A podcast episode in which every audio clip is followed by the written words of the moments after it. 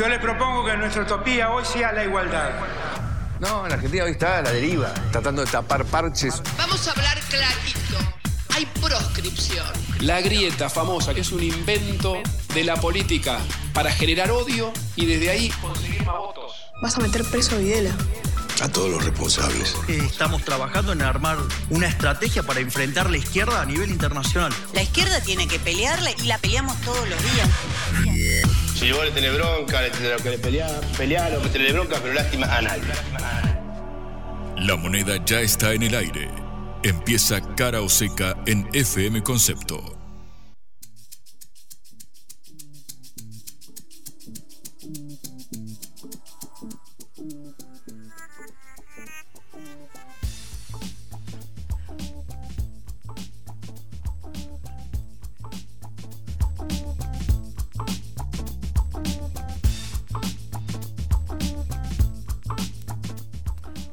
Hola, ¿qué tal? Buenas tardes, buen comienzo de semana en este lunes 17 de julio. Los saludamos desde Caroseca en esta hora de regreso, esta producción de la Agencia Internacional de Noticias Sputnik. Soy Patricia Lee y me acompaña Juan Lehmann. ¿Cómo estás, Juan? Muy buenas tardes, Patri. Contento. No te, perdón, dije cómo estás y me olvidé.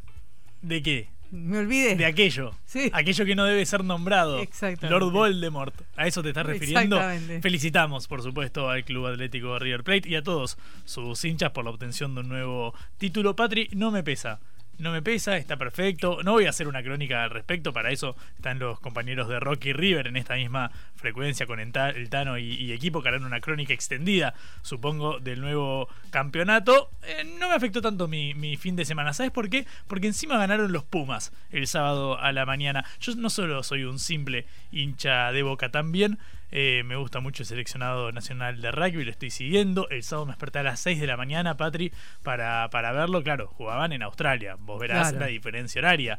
Eh, y también estoy contento por eso. Pero bueno, obviamente no, no está de más el saludo y el reconocimiento a los hinchas de River y a Martín de Michel. les obliga. Muy bien. condicionadísimo, Patri, eh, condicionadísimo. Bozal legal. Bueno, bueno, bueno. Eh, mientras tanto, hubo un hecho político muy importante ayer, que fueron las elecciones en la estratégica provincia de Santa Fe, la tercera provincia del país, en donde hubo una eh, votación excelente de la oposición de Juntos por el Cambio en su frente local y una derrota muy, muy dura del peronismo. Obvio, eran las pasos, las primarias abiertas, simultáneas, obligatorias, y todo puede cambiar. Claro, además está cómo se traspola esto al escenario eh, nacional. Viste que siempre en cada una de las elecciones que hubo de cada distrito que desdobló, es decir, que separó los comicios locales de los nacionales, se habla de, bueno, son fenómenos locales, no podemos expandir lo que pasa en una provincia a lo que pasa en la nación. Sin embargo, sin embargo, un asterisco ahí, porque, bueno, por el caudal de votos que se pone en juego en Santa Fe y por la representación tan clara del oficialismo y de la oposición, hay quienes aventuran a decir que esto muestra bueno, una tendencia al menos favorable para la oposición. Obviamente el dato de concreto en el que ya nos meteremos en minutitos es el hecho de que las palomas o el dialoguismo tuvo un triunfo frente a los halcones con la victoria de Maximiliano eh, Puyaro. Eh, ayer, la semana, eh, perdón, la semana pasada hablamos justamente de esto con su compañera de fórmula por sobre Carolina Lozada, quien estaba referenciada en Patricia Burrich. Así que también está ese componente. Vamos a tratarlo con un analista en unos minutos. Y después, eh, obviamente, nos trasladaremos a Europa porque está la cumbre Unión Europea-CELAC y el presidente Alberto Fernández, el presidente Luis Ignacio Lula Silva, el presidente colombiano Gustavo Petro, el presidente Gabriel Boric, todos viajaron a Bruselas para esta importantísima cumbre con la Unión Europea. No sabemos qué resultados tenga, pero importante es. Otra cumbre interesante que no debe ser dejada eh, de lado es, bueno, la vinculada al acercamiento entre Estados Unidos y China y el tendido de puentes para combatir el cambio climático, eh, climático temperaturas extremas. Ahora en la ciudad de Buenos Aires tenemos temperaturas de 2-3 grados y hacia el fin de semana superarán los 20. Esta es la amplitud térmica que estamos manejando en pleno eh, invierno y eh, last but not, least, como dicen en Estados Unidos, también hay que hablar de el encuentro que mantienen Cristina Fernández de Kirchner y eh, Sergio Más en la presentación de un nuevo simulador de aerolíneas argentinas. No importa tanto la presentación de este simulador como el hecho de que es una nueva foto del flamante flamante, eh, flamante candidato de Unión por la Patria, el ministro de Economía Massa y la eh, vicepresidenta Cristina Fernández de Kirchner, de cara, obviamente, a unos comicios contra la oposición, pero también a una interna en la cual está el posicionamiento de Juan Grabois, que parece estar eh, molestando un poquitito, generando inquietudes. Bueno, la vicepresidenta está apostando abiertamente por Massa. En minuto también vamos a estar hablando de Bueno, para que todo el tiempo nos alcance, empezamos nuestro programa. Cara o seca de Sputnik en concepto FM 95.5.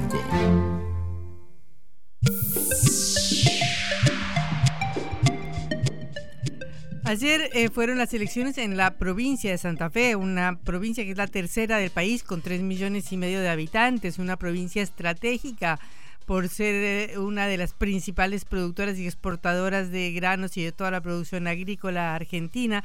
Por muchas razones la provincia de Santa Fe es, junto con Córdoba y con la provincia de Buenos Aires y la capital, eh, la, que define la política del país. Y ayer hubo elecciones eh, aclaro, primarias abiertas, simultáneas y obligatorias, es decir, no son los resultados definitivos, pero lo que dieron estas elecciones anticipadas o esta primaria eh, previa a la elección general fue eh, como un gong, un golpe en la cabeza durísimo que tuvo una repercusión nacional. Antes había habido otras, ya hemos ido cada, em, cada semana relatando los resultados de las distintas elecciones primarias, como las de San Juan y San Luis, en las cuales ganó Juntos por el Cambio, lo cual también fue importantísimo, pero son provincias mucho más pequeñas que no tienen la trascendencia de la provincia de Santa Fe. Pero ayer en la provincia de Santa Fe, eh, Marcelo Puyaro, eh, que es un dirigente de la Unión Cívica Radical del partido de la UCR, en la coalición Unidos para Cambiar Santa Fe, que es la coalición de Juntos por el Cambio en la provincia, obtuvo 63% de los votos, es decir, una barbaridad. En relación con hace dos años, con 2019, la alianza o el frente de frentes, como le decían a este acuerdo electoral que se hizo en Santa Fe, ganó más de 100 mil votos y por lo tanto y en, por el contrario el peronismo tuvo una elección una de las peores elecciones en la historia de la provincia desde la recuperación de la democracia en 1983 y sacó el 25% del voto, casi el 25% de los votos, y perdió en relación con las elecciones de 2019 casi 300 mil votos. O sea, eh, una derrota que llama la atención y es un, bueno, un golpe a nivel nacional. Desde la provincia de Santa Fe es una provincia rara, es decir, las provincias del interior como Córdoba y como Santa Fe tienen vidas políticas muy propias. En el caso de Santa Fe, desde el 1983 hasta 2003 había gobernado el peronismo, pero desde entonces hasta 2019 había gobernado el socialismo. Debe ser la única provincia argentina que fue gobernada por el socialismo en todos esos años. En 2019 el peronismo recuperó la provincia con el gobernador Omar Perotti, pero bueno, ahora vemos que hay una caída de la, de la votación peronista enorme que está afectando y obviamente está preocupando muchísimo a los que dirigen el Frente Nacional de Unión por la Patria, es decir, a Cristina Fernández de Kirchner, al, vice, al ministro de Economía y actual también candidato presidencial Sergio Massa y a los que están orquestando la campaña a nivel nacional. Esto desde el punto de vista de la oposición Juntos por el Cambio, Unión por la Patria a nivel nacional. Por supuesto, todo el mundo nos advierte que no se pueden eh, extrapolar los resultados de las elecciones provinciales a la elección nacional. Pero bueno, estamos hablando de un caudal de votos que es más o menos creo que el 9% o algo así, la votación de Santa Fe en la votación nacional. O sea que tiene una importancia como antecedente. Esto puede cambiar. Puede ser que el candidato del peronismo, mm, el periodista Marcelo Lewandowski, pueda conseguir muchos más votos de aquí a septiembre cuando se realiza la elección definitiva a, gobernador eh, en Santa Fe y puede ser que cambien estos resultados. Pero bueno, este es el dato de este domingo, esta es la fotografía del domingo. Hay otro dato eh, muy importante que es la interna, como hablábamos al principio, entre eh, Patricia Bullrich y Horacio Rodríguez Larreta, que son los dos candidatos vice, a, a, a presidente dentro de la coalición de Juntos por el Cambio a nivel nacional. Eh, Rodríguez Larreta se anotó un golazo en Santa Fe ayer porque apoyaba a Puyaro eh, en la elección interna de Santa Fe y Patricia Burrich sufrió una clara derrota porque apoyaba a Carolina Lozada, una candidata que es senadora actualmente y que estuvo muy referenciada en dichos muy duros, siguiendo el estilo de Patricia Bullrich, eh, acusando a Puyaro de vínculos con el narcotráfico y diciendo que si perdía la interna ella no iba a apoyar a Puyaro, cosa que aparentemente se retractó porque ayer dijo que iba que trabajar, que había que trabajar todos unidos en Juntos por el Cambio.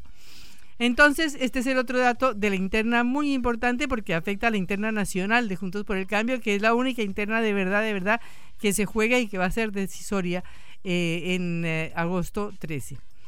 El otro dato que habría que mm, anotar, porque no puede pasar por desapercibido, es que en la intendencia de la ciudad de Rosario, que es la principal ciudad de la provincia de Santa Fe, aunque no es la capital, el candidato intendente de eh, Juan Grabois, que es el opositor a Sergio Massa en la interna nacional eh, de Unión por la Patria, ganó eh, las PASO. Esto es importantísimo porque quiere decir que hay un sector de izquierda que no se siente referenciado en las propuestas nacionales del, del candidato presidencial, que es Sergio Massa, sino que se referencia en una oposición mucho más izquierda, que es la de Juan Grabois a nivel nacional.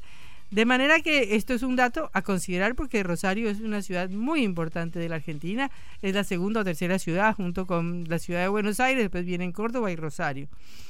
De manera que tenemos un contexto en el cual ayer eh, la campaña presidencial del oficialismo recibió una seria advertencia de lo que puede llegar a pasar si continúa esta tendencia, porque eh, Santa Fe es, junto con Córdoba, Entre Ríos, Mendoza, el corazón productivo del país. En ese lugar, el peronismo está teniendo enormes dificultades. Ya en las elecciones de 2021, el peronismo en general había perdido aproximadamente 5 millones de votos y Juntos por el Cambio había ganado en 13 provincias, recordemos que son 24, junto con la ciudad de Buenos Aires. De manera que si, si Puyaro, este candidato de Juntos por el Cambio, fuera elegido dentro de eh, dos meses, en septiembre, cuando son las elecciones de verdad generales a gobernador en la provincia de Santa Fe, podría llegar a suceder que la oposición de Juntos por el Cambio ganara por lo menos en 10 provincias, lo cual sería un número más que importante porque actualmente tiene, gobierno en tres provincias. Si lograra pasar a 10 sería un salto muy grande.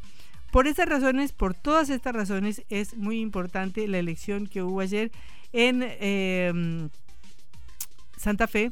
Y también porque eh, el candidato libertario, el candidato Javier Milei, como siempre tuvo una performance muy baja eh, y no logra remontar este mediocre desempeño a nivel nacional, que no quiere decir nada porque perfectamente puede ser que después Javier Milei tenga una gran elección en las elecciones nacionales.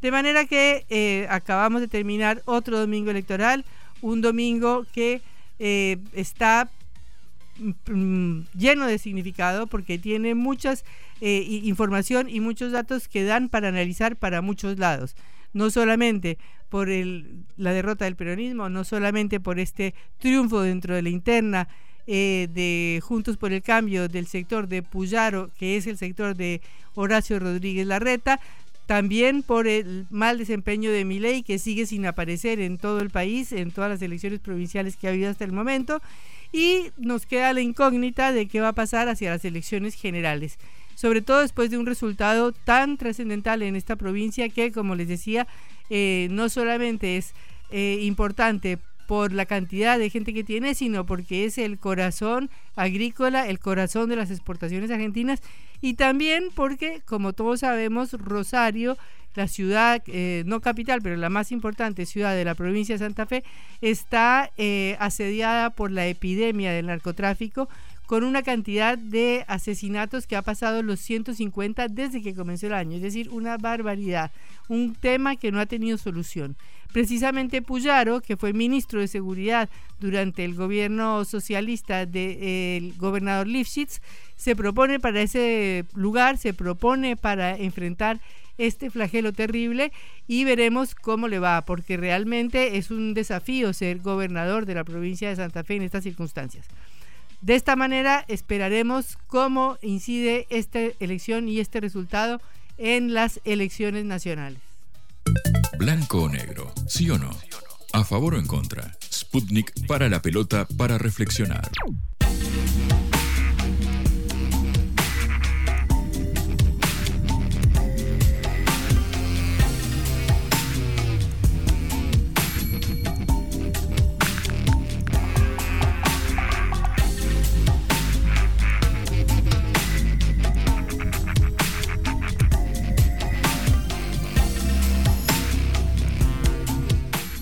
Analizar entonces con más detenimiento y con un especialista el resultado de las elecciones en la provincia de Santa Fe. Y déjame decir, Patrick, que fue muy interesante a raíz de lo que comentabas en tu editorial, eh, porque claro, fue muy manifiesto el apoyo que dio Patricia Burrich a Carolina Lozada, la derrotada de la interna, como el que dio eh, Horacio Rodríguez Larreta a Maximiliano Puyaro, el vencedor de la, de la interna.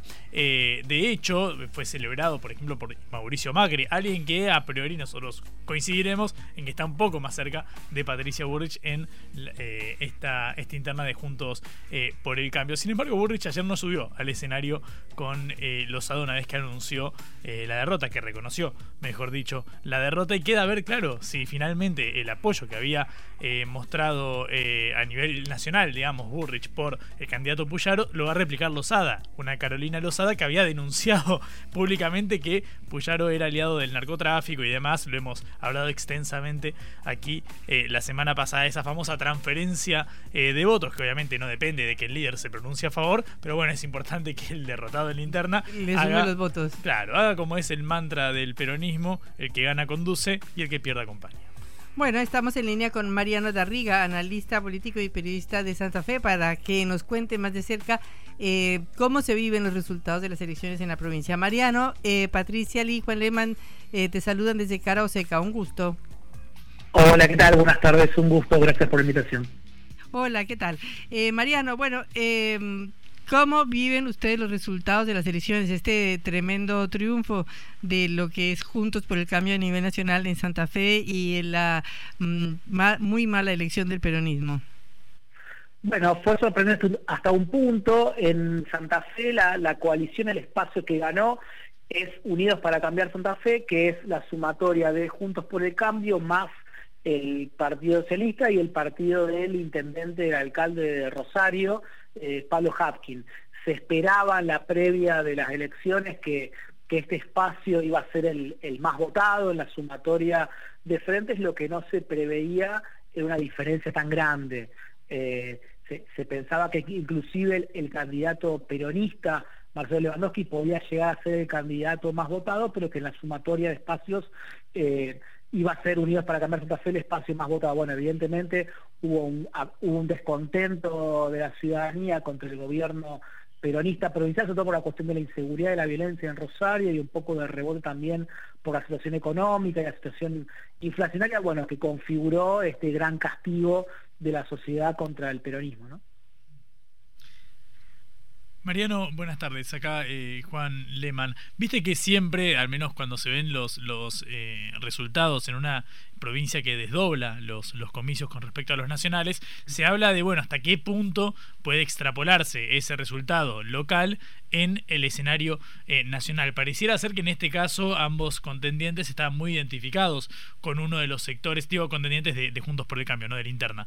Estaban bastante identificados con eh, y con Larreta, quienes dirimirán la interna a nivel nacional de la, de la oposición. ¿Hasta qué punto consideras que, es así, que, que incide el apoyo de Burrich a Lozada como el de la reta eh, a Puyaro? Bueno, es una buena pregunta. En, el caso de, Puyaro, el apoyo de la reta estuvo muy claro eh, al comienzo de la campaña, en el transcurso, pero sobre el final la reta no apareció. Puyaro lo que intentó desde todo momento fue provincializar la elección. Un poco por, lo que se venía viendo en las elecciones provinciales, que la agenda sobre todo era, muy local, en el caso de, de Santa Fe eh, la cuestión de la seguridad, la cuestión sobre todo del aparato productivo, la cuestión eh, de la educación. Y, Santa Fe, como suele suceder en la mayoría de las provincias, tiene esa cuestión federal a flor de piel y, no gusta tanto que los dirigentes eh, locales aparezcan como delegados o casi voceros de los dirigentes nacionales. En el caso de Lozada, el apoyo de Bullrich estuvo muy presente en toda la campaña, de hecho las últimas dos semanas creo que vino como tres veces, estuvo en el cierre del jueves, en el último día, y era lo, que se pensaba uno de sus principales activos, teniendo en cuenta que Lozada no tenía ni una estructura partidaria fuerte como sí tenía Puyaro, ni tenía un perfil o una experiencia de gestión ejecutiva como sí tenía Puyaro por haber sido ministro de Seguridad de la provincia durante cuatro años. Bueno, un poco la presencia de, de intentaba compensar esos déficits eh, de Lozada y yo creo que terminó perjudicándola más de lo que le benefició de vuelta, terminó mostrándola a ella muy subordinada hacia, hacia los dirigentes nacionales y le jugó en contra, más allá de que las encuestas, que siempre hay que agarrarlas con muchas pinzas, y de vuelta a Santa Fe vos bien a fallar y bastante, mm. mostraban de que Bullrich en, en, Santa Fe a la reta lo duplicaba o hasta incluso lo triplicaba, ¿no? Mm. Y eso en cuanto a la, a la, identificación con lo que sucede en el plano eh, nacional. Y con respecto al, al perfil de, de, gestión, uno podría pensar, bueno, una persona más enfocada en la moderación y la gestión estaría más cerca de la reta, mientras que alguien de un, discurso más radical o confrontativo eh, podría estar más cercana eh, a Burrich. ¿Se replica eso en el, en el modelo de, la, de lo que fue el resultado de la, de la elección? ¿Hubo un claro modelo identificado con la gestión o la experiencia en el gobierno contra un discurso más, eh, un discurso más confrontativo, digamos, con el oficialismo, más que basado en una gestión? sí, en, un punto sí con un asterisco. claramente los, eh, perdón, Puyaro trató de mostrar ese perfil de gestión, eh, no entrar en esta pelea en el barro que le proponía a Lozada con una estrategia muy, muy ofensiva, muy confrontativa contra, contra Puyaro, pero al mismo tiempo eh, nunca eh, él entró en una confrontación contra Bullrich, ni Bullrich entró en una confrontación con Puyaro, sobre todo el momento que era el momento de mayor intensidad de esa, de esa estrategia de Lozada, eh, Bullrich se sacó videos con, con Lozada apoyando la linterna, pero jamás entró en ese juego dialéctico contra Puyaro, teniendo en cuenta de que la, la, campaña, por lo menos las, proyecciones mostraban una interna muy pareja entre Lozada y Puyaro y probablemente eh, si va la situación, que es lo que efectivamente sucedió, que si en el caso de que Bullrich gane, va a tener que trabajar con, con Puyaro en la provincia. Entonces, nunca ninguno de los dos terminó de dinamitar los puentes, al contrario, digamos, permanentemente se, elogiaron y de hecho es una carta que usaba Puyaro en la interna. Cuando Lozada lo atacaba, él decía, no, pero mirá, cuando yo fui ministro de, Seguridad, Bullrich me elogiaba, yo trabajé junto a ella, tengo videos de hace unos meses en el cual eh, Bullrich me apoya a mí, bueno, eso fue un poco el, juego y la discusión hacia el interior de la, de interna. Mm. Y si vamos a, lo que sucedió, bueno, al, otro lado del río, en la vereda de enfrente, Marcelo Lewandowski dijo después de la de la derrota, eh, nos debemos un replanteo en el peronismo, si no damos respuestas nos vamos a chocar la cabeza eh, contra la pared. Y habló del peronismo y uno podría eh, vislumbrar que ahí también había un mensaje al resto del armado nacional. ¿Cómo se explica el hecho de que le haya ido tan mal al, al oficialismo? ¿Está ligado a la gestión de Perotti o crees que también hay un componente nacional a tener en cuenta? Eh, yo creo que un componente de los dos, me parece que se explica mucho por lo provincial, teniendo en cuenta de que en muchas provincias los, los oficialismos vienen ganando, ¿no? Yo me parece que hay, hay, en otras no, ¿no? Claramente. Pero me parece que en el caso santafesino hay, hay un componente provincial muy fuerte, sobre todo por, por el desgaste de la gestión con respecto a, a la cuestión de seguridad, la, la, promesa digamos, de, paz y orden fue la principal consigna del gobernador Perotti hace cuatro años y fue la, un poco la que lo llevó al gobierno. Esa promesa no se cumplió, al contrario, los, los indicadores empeoraron, sobre todo en Rosario en estos, en estos cuatro años, eh, y me parece que ahí, ahí, hizo, ahí eh, reside buena parte de la explicación del resultado, más, además de que por el mismo estilo de, conducción del liderazgo de Perotti, bueno, un liderazgo que, las, las mayoría de espacios peronistas lo han criticado por ser muy muy excluyente, muy poco inclusivo y generoso con el con los con sus aliados y con el resto de los espacios que lo llevaron eh, al poder en, en 2019. Entonces hoy Perotti aparece como aparece golpeado y, aparece como bueno una de las figuras con más votos, no, no, no siendo el peronista más votado, de hecho en el último tramo del escrutinio provisorio Lewandowski lo terminó eh, pasando, pero bueno, Perotti aparece como una, una figura de un peronismo muy balcanizado, ¿no? Eh, Mariano, una pregunta. ¿Cómo incide en una provincia que produce, creo que exporta como 20 mil millones de dólares, algo así, un cuarto de las exportaciones argentinas, el resultado de la cosecha, que según leía, no sé, se perdió hasta mayo el 41% de en toneladas? Es decir, esto afectó mucho a los pueblos del interior, esto eh, generó un descontento con el gobierno o no? Sí, generó un impacto económico muy fuerte. Santa Fe es una provincia que, el agro es una de las actividades centrales y eso claramente resintió la, economía de la provincia. Hubo algunas ayudas para productores, tanto del gobierno provincial como del gobierno nacional, pero me parece que fueron bastante insuficientes y no llegaron a, compensar el, el daño de la sequía que fue, que fue mucho. Mariano, eh, un caso eh, interesante que estamos viendo en distintas elecciones eh, provinciales, ya supongo que sabrás a qué me refiero, es el de, bueno, la tercera pata de esta mesa a nivel nacional en cuanto a la disputa electoral, que pareciera ser el de Milei y La Libertad Avanza. En este caso entiendo que Edelvino Bodoira, el, el, el candidato de Viva la Libertad, no estaba directamente apoyado por, por el espacio libertario a nivel nacional, como sucedió en otros distritos, pero sin embargo sacó menos de, cuatro puntos. Eh, ¿Cómo crees que se explica esto? ¿No, no, no ha permeado este, este ideal eh, libertario dentro de, de, Santa Fe o es más el hecho de que no estuviera ley en la boleta? ¿Cómo se explica? Bueno, es interesante la cuestión. E, evidentemente, como pasó en otras provincias, el fenómeno libertario no, no cuaja, no encuentra candidatos potentes, parece que es, un fenómeno muy, muy personal y basado en la, en la figura de Milay en términos de lo, que expresa.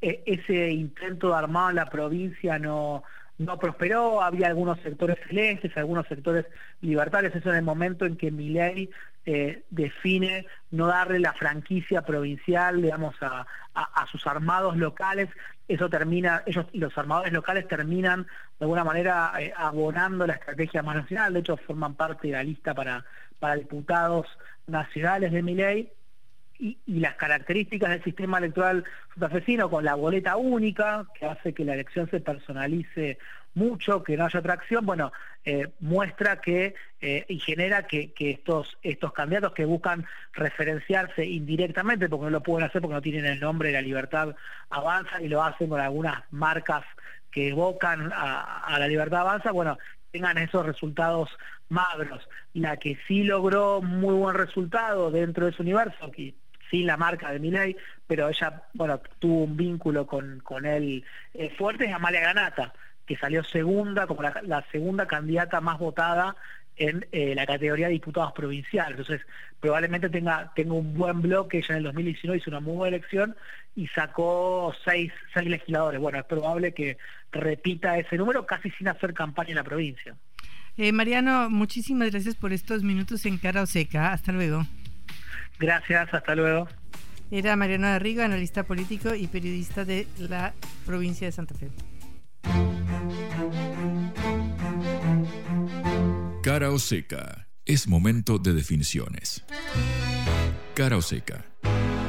En FM Concepto.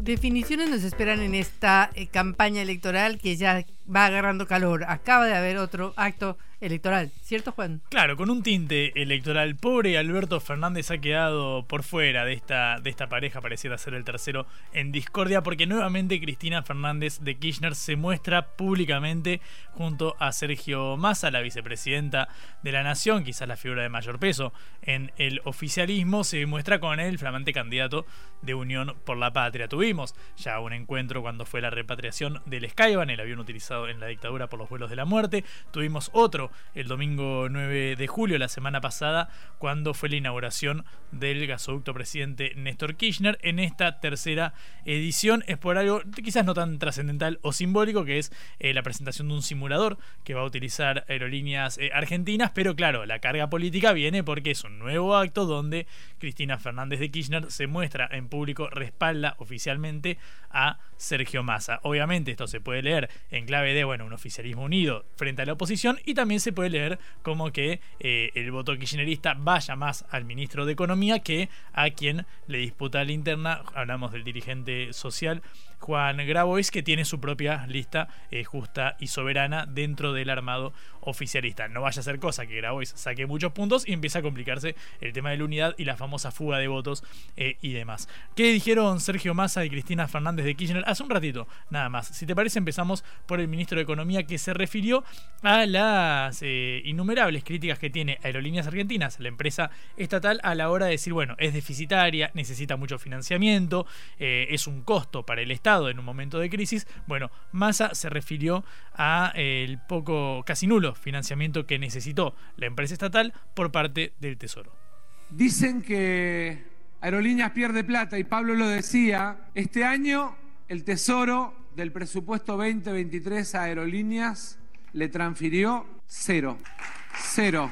Cuando dice Pablo, habla de Pablo Seriani, el titular de la empresa eh, estatal, quien ha estado a cargo durante todo el mandato de Alberto Fernández de Unión por la Patria. Eh, pero claro, también habló eh, Cristina Fernández de Kirchner. Claro, están defendiendo ambos una aerolínea de bandera que también ha sido objeto de críticas a lo largo de la oposición. Por ejemplo, no hace falta indagar mucho para encontrar críticas del ex ministro de Transporte de Mauricio Macri, de Guillermo Dietrich quien, bueno, decía es necesario abrirse a las low cost, a Flybondi, por ejemplo, JetSmart y otras de las aerolíneas eh, que vuelan para una mayor eh, democratización del espacio aéreo, para que sea más accesible y demás, y eh, terminar con el déficit de aerolíneas. Bueno, Massa responde específicamente a este punto. ahora también habló Cristina Fernández de Kirchner e hizo un interesante comentario, si querés escuchamos lo que decía hace minutos nomás la vicepresidenta. Aerolíneas con su servicio de carga también ahora, por ejemplo, transporta el salmón chileno a través del aeropuerto de Calafate, ingresa por Calafate, directo para Miami. No solamente es para inversores o empresarios nacionales, sino también para un producto tan típico, tan tradicional como es el salmón chileno que va a Miami. Ahora lo va a consumir también Messi y Antonella, así que espero que les guste el salmón, es de Chile y pasa por Calafate. Mirá cómo Cristina menciona la llegada de Leo al Inter de Miami, ahí a la Major League Soccer. Bueno, se refería justamente, también menciona el Calafate, viste que ella es muy orgullosa de, su sur, ahí de, Santa Cruz. Bueno, esto es el marco en el cual... En el mundo. Claro, su lugar en el mundo probablemente donde se refugia cada vez que puede hacer una escapadita. ¿Quién no lo haría, la verdad? Yo te digo, si estuviera en la condición de Cristina, una escapadita también me hago al sur. Eh, pero bueno, finalmente es esto, es la defensa pública de aerolíneas argentinas, pero sobre todas las cosas, una nueva muestra pública de respaldo de Cristina Fernández de Kirchner a su ministro y candidato oficialista. Lo que a Verne le tomó 80 días lo hacemos en una tarde. La vuelta al mundo en la vuelta a casa.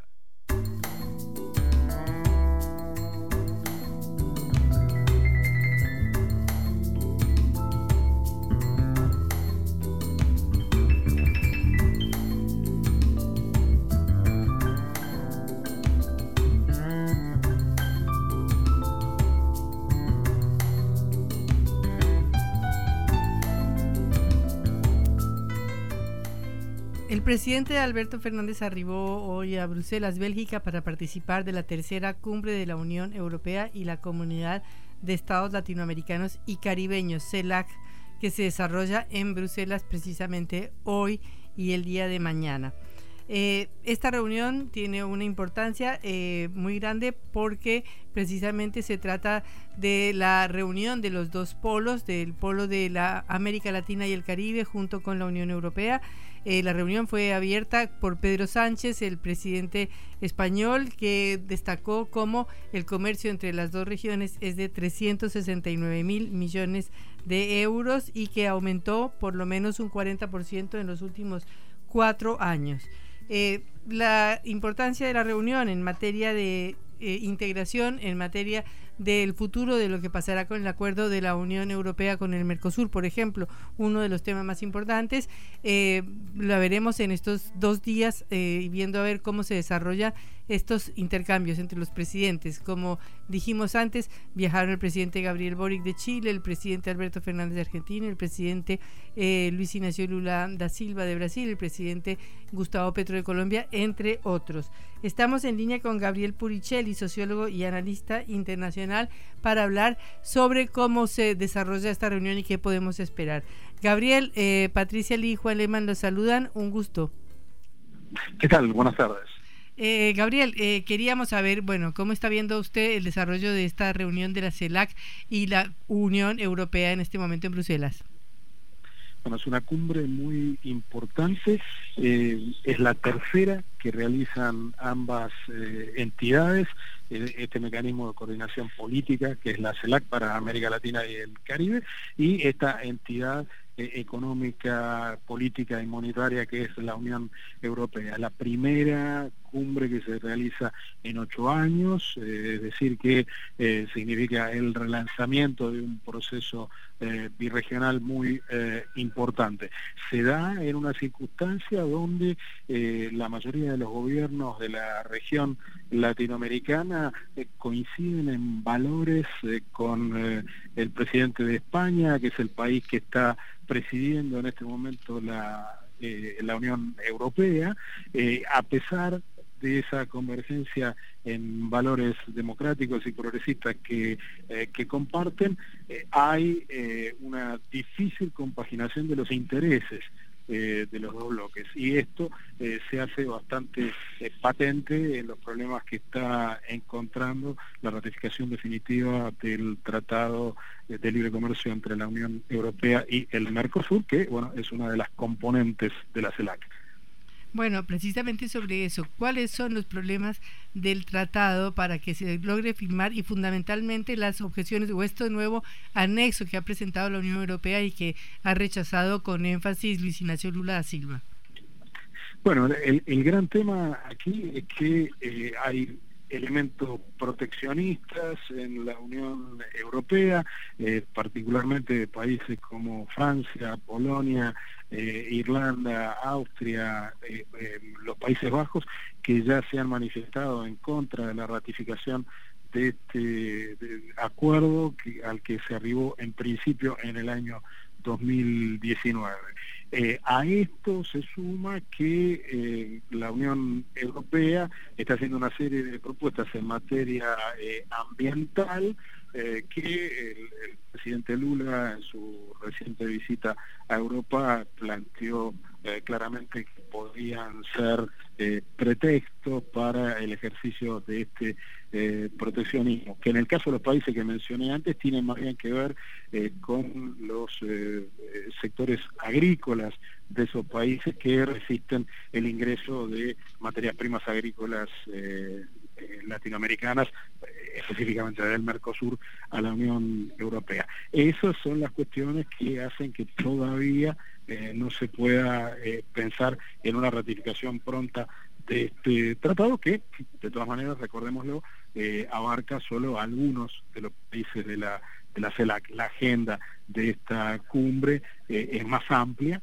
eh, abarca no solo elementos eh, comerciales como los que están incluidos en este tratado que estamos hablando, sino también en cuestiones políticas y de cooperación bilateral. En esto último es muy importante para la región ver cómo se posicionan los distintos países latinoamericanos y del Caribe ante la iniciativa eh, europea Global Gateway, eh, donde Europa planea inversiones de hasta 10 mil millones de dólares en infraestructura en, nuestra región. Y ese sí es un tema en el que probablemente eh, se conozcan avances y respecto del, del cual se pueden esperar resultados concretos de esta cumbre. O sea, sería como una manera de tratar de competir un poco con China y con su ruta de la seda. Bueno, en realidad no, es necesariamente una, competencia. En este momento estamos viendo que eh, tres bloques geopolíticos importantísimos como la Unión Europea y China, que estamos mencionando aquí, y también los Estados Unidos, eh, están realizando propuestas ambiciosas en cuanto a inversiones en países en desarrollo en materia de infraestructura. Y hay que ver cómo frente a esas propuestas que están haciendo estos tres bloques eh, geopolíticos, eh, América Latina y el Caribe se posicionan de modo de obtener la, la mayor, el mayor beneficio eh, posible de iniciativas que, como lo decimos, están siendo desplegadas en simultáneo por los tres bloques, no necesariamente de manera competitiva o no necesariamente, al menos de manera competitiva en nuestra eh, región y ahí es donde bueno debería eh, primar la, inteligencia de los países de América Latina y, el Caribe para obtener un beneficio de estas iniciativas simultáneas de desarrollo de infraestructura que tienen estos tres bloques. Eh, tenemos el 23 de julio elecciones en España y es posible, eh, ¿cuál es el panorama de las elecciones? Si cambiara el gobierno de Pedro Sánchez, estas iniciativas y esta presidencia de Sánchez en el bloque europeo que puede ayudar a un acuerdo con el Mercosur y con la CELAC, ¿se vería comprometida? Si hubiera un cambio de gobierno en España, las iniciativas eh, de la Unión Europea, sobre todo en lo que hace al Global Gateway y desarrollo de infraestructura, no deberían verse afectadas en lo más mínimo.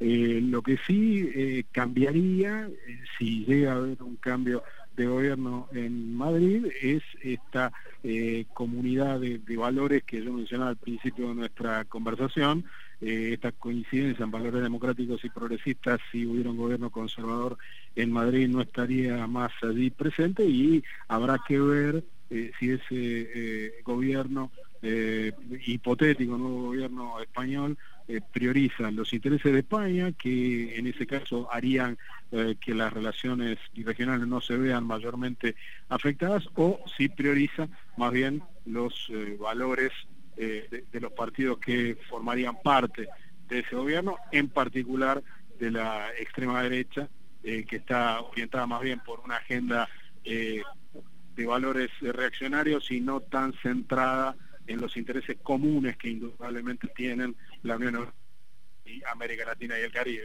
Y entonces esperaremos que mañana salga la declaración conjunta y termine la cumbre. Es así, ¿no? Así es, así es. E, e, esos son los, los tiempos previstos. En paralelo hay, y tal vez eh, valga la pena mencionarlo aprovechando esta conversación, una, un foro de gobiernos progresistas que convoca también eh, Pedro Sánchez, en este caso no como presidente del gobierno de España, sino como presidente de la Internacional Socialista. Un foro de estas características ya tuvo lugar en septiembre pasado en los márgenes de la eh, Asamblea General de las Naciones Unidas y este, en los márgenes de esta cumbre eh, también va a haber una, eh, un encuentro de esas eh, características donde estarían convocados los gobiernos de, Chile, Brasil, Argentina y Colombia, Colombia y México de parte de nuestra región y gobiernos de orientación laborista o socialdemócrata europeos. Bueno, muchísimas gracias Gabriel por estos minutos con cara o seca. Hasta luego. Muchas gracias a ustedes por el llamado. Eh, Gabriel Puricelli, sociólogo y analista internacional sobre la cumbre de la CELAC y la Unión Europea. Cara o seca. Te contamos lo que otros callan.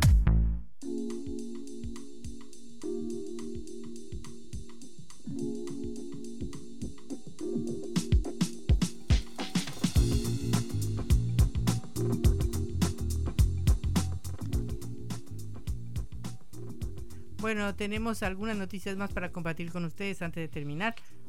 Por ejemplo, por... ejemplo, viste que está eh, muy eh, caliente la disputa entre Estados Unidos y China, pero más caliente está el mundo porque, bueno, el cambio climático, mira si está surtiendo efectos. Eh, Patri, vamos a hablar acerca de cómo llegó este fenómeno que se da a nivel mundial a acercar a dos de las principales potencias, sino las más fuertes en el eh, plano geopolítico del globo, porque claro, esta semana, particularmente en el día de hoy, se reunieron John Kerry, que es el emisario estadounidense para asuntos climáticos, con su homólogo chino Xi Jinping eh, que bueno, se juntaron en Pekín a raíz, es decir, en la capital china, a raíz de un fenómeno bastante llamativo, bastante preocupante, sobre todo que se dio en el gigante asiático, porque en la región de Xinjiang, si no le estoy pronunciando mal, eh, en el noroeste de China, se registró eh, en el verano, obviamente, de, de, allí se registró una temperatura superior a los 50 grados, Patria. En el suelo llegó a ser 80 grados centígrados.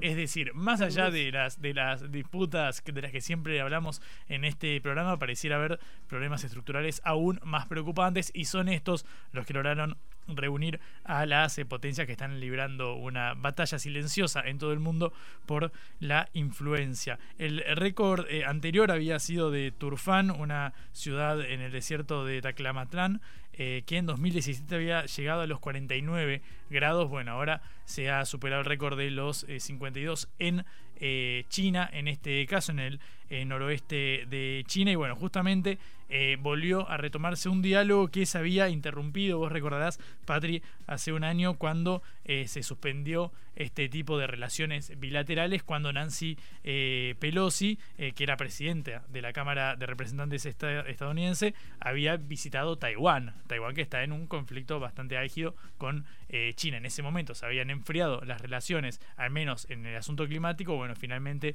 transcurrido un año, vuelve a darse una reunión. No es de primer eh, nivel, pero sí, bueno, de los encargados de abordar el cambio eh, climático. Además, te agrego algo que dijo Jake eh, Sullivan, que es el asesor de seguridad nacional. Nosotros lo conocemos porque bueno, ha tenido expresiones vinculadas a la Argentina. Obviamente hay una influencia también en la carrera armamentística. en este caso, por ver quién tiene más penetración en Argentina, porque bueno, China es reconocido que tiene grandes eh, influencias, al menos en inversiones en sectores estratégicos. A Estados Unidos lo que le preocupa es que eso no se vuelque hacia una influencia militar, por ejemplo.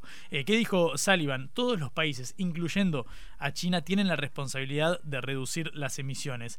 El mundo debería dar un paso adelante y animar y de hecho presionar a China para que tome una acción más drástica para reducir las emisiones. Claro, alguien podría decir reducir las emisiones quizás eh, supone un menor desarrollo a nivel nacional. Es el debate que tenemos constantemente acá en, Argentina, Patrick, los grupos ambientalistas que están en contra de ciertas exploraciones, por ejemplo, la offshore frente a las costas de Mar del Plata, a unos 400 kilómetros, no es, frente, no es frente a las costas, claro. Y desde el otro lado, sectores más eh, desarrollistas eh, dicen, bueno, está bien, pero de algún lugar tenemos que sacar los dólares. Bueno, ese debate tiene a otra escala muchísimo más grande y más trascendental y de mucho mayor impacto en el costo ambiental, eh, ribetes en el plano eh, geopolítico. Em, bueno, eh, también te agrego que el viaje este de, Kerry, el, secretario, el perdón, el representante de asuntos climáticos de la Casa Blanca a Beijing, se da después de que Anthony Blinken,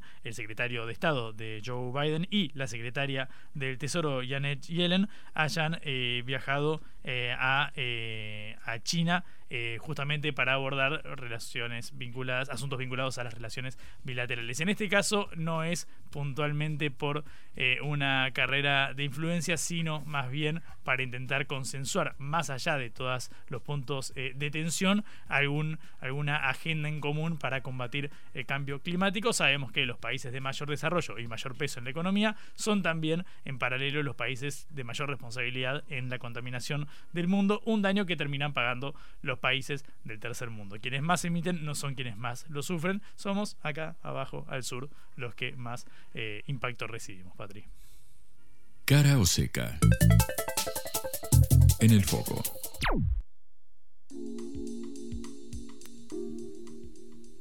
Y ahora vamos a hablar de la huelga que sacude al mundo, la huelga de los artistas, de los escritores, de los guionistas de Hollywood, la huelga más grande en 63 años, que ha paralizado completamente a Hollywood. Todos los artistas, todos los escritores, todos los guionistas, todos los actores, todos, todos, todos los que trabajan en Hollywood han paralizado todas sus actividades. Esto es una cosa muy importante porque nunca, como decía, en 63 años nunca sucedió. Algunas veces ha habido huelgas muy importantes. Por ejemplo, en 2007 hubo una huelga de guionistas que duró 100 días. Otra vez en 1980 eh, los actores hicieron una huelga que se demoró tres meses, pero todos juntos, todos juntos no había sucedido. Esto está paralizando absolutamente todas las actividades porque los actores no pueden eh, participar de ninguna entrevista, no pueden realizar ninguna actividad promocional, no pueden eh, obviamente hacer ninguna filmación ni absolutamente nada relacionado con la eh, industria, no pueden firmar ningún contrato, tienen un montón de limitaciones impuestas por los sindicatos que no les permiten hacer absolutamente nada. Fran Drescher, el presidente de SAG-AFTRA, que es el sindicato, dijo que todo el modelo de negocios ha cambiado y que por eso esto es un momento histórico, un momento de verdad. En algún momento hay que decir no, nosotros no vamos a aceptar esto más. Y desde ese momento, entonces, los trabajadores, todos los trabajadores de Hollywood, de Hollywood han parado eh, para exigir por las eh, cuestiones sindicales que están exigiendo, en primer lugar, eh, pagos aumentados para todos los eh, extras o para todos los servicios que realizan y que por ahí no están pagados y regulados como corresponde. Sobre todo en las series de streaming, por ejemplo, que tienen eh, mucho menos episodios que antes, entonces los contratan por tiempo menor a todos los actores y a todas las personas que trabajan y eso cambia todo el sistema en que han trabajado hasta ahora. Por lo tanto, se consideran eh, perjudicados en sus relaciones laborales, en sus ganancias y en cómo deberían hacer los contratos. Bueno, por supuesto, estamos ante una huelga eh, sorprendente, ante una huelga que nos va a afectar seguramente a todos eh, de alguna manera, porque retrasará todas las producciones de Hollywood, las películas de Netflix, Juan, las series todo, básicamente todo lo que consumimos. Déjame destacar eh, la presencia de Mark eh, Ruffalo, eh, un actor que siempre está muy al tanto, viste, de las causas sociales que estaba presente en la huelga para defender a los guionistas y bueno, demás personas indispensables del universo cinematográfico. y Mark, viste, un, el compañero Mark, ya le dicen básicamente porque siempre está ahí. También estaba Susan Sarandon el otro día por televisión. Muy eh, activista. Bueno, el discurso de. Ay, ¿Cómo se llama? Eh, la, la, la, actriz de la niñera. Eh, Fanny. no me, bueno, no me acuerdo. Ay. ¿Te das cuenta? Esto, es periodismo de investigación, Patri. Te das cuenta, tenemos chequeado todo lo que decimos. obviamente me va a salir el nombre apenas salgamos del aire, pero ya es momento de hacerlo, así que en dos minutos exactamente para me va mañana a llegar. prometemos el nombre de la actriz de la niñera. Vamos a hacer un esfuerzo periodístico, vamos a invertir en producción para poder googlear esto. Perfecto. Bueno, nos despedimos hasta mañana en la hora del regreso. Eh, recuerden que nos pueden escuchar otra vez por sputniknews.lat como siempre, eh, le agradecemos y saludamos a toda la gente que hace posible este programa, empezando por Celeste Vázquez en la operación y Augusto Macías en la producción de este envío. Fran Drescher es quien yo me refería, la protagonista de La Niñera, obviamente en la versión original. Cumplimos, conseguimos el nombre. Ya para mañana puedo no trabajar, Patri, ¿puedo no venir? ¿Ya hice la tarea? No, no, no, mañana hay que venir. Entonces nos vemos mañana, Patri. Bueno, hasta luego. Chau. Vamos a hablar clarito. La guerra contra las drogas ha fracasado. Se ha producido un genocidio en mi continente. Tenemos nosotros que plantar una sola voz y que América Latina, el Caribe, le diga a los Estados Unidos de Norteamérica, no más golpismo. Y se aplica lo que decía Tolstoy, un gobierno que no procura la justicia no es más que una banda de malhechores. Qué cosa rara que diga gracias a la vida a pesar del dolor, porque mi hija dio la vida sabiendo que había que cambiar. La vi ahí que, brillaba, que sobresaltaba en ese estadio hermoso y no lo pensé y, y la fui a besar. La vida está llena de tropezones y de fracasos, pero es hermosa. Cara seca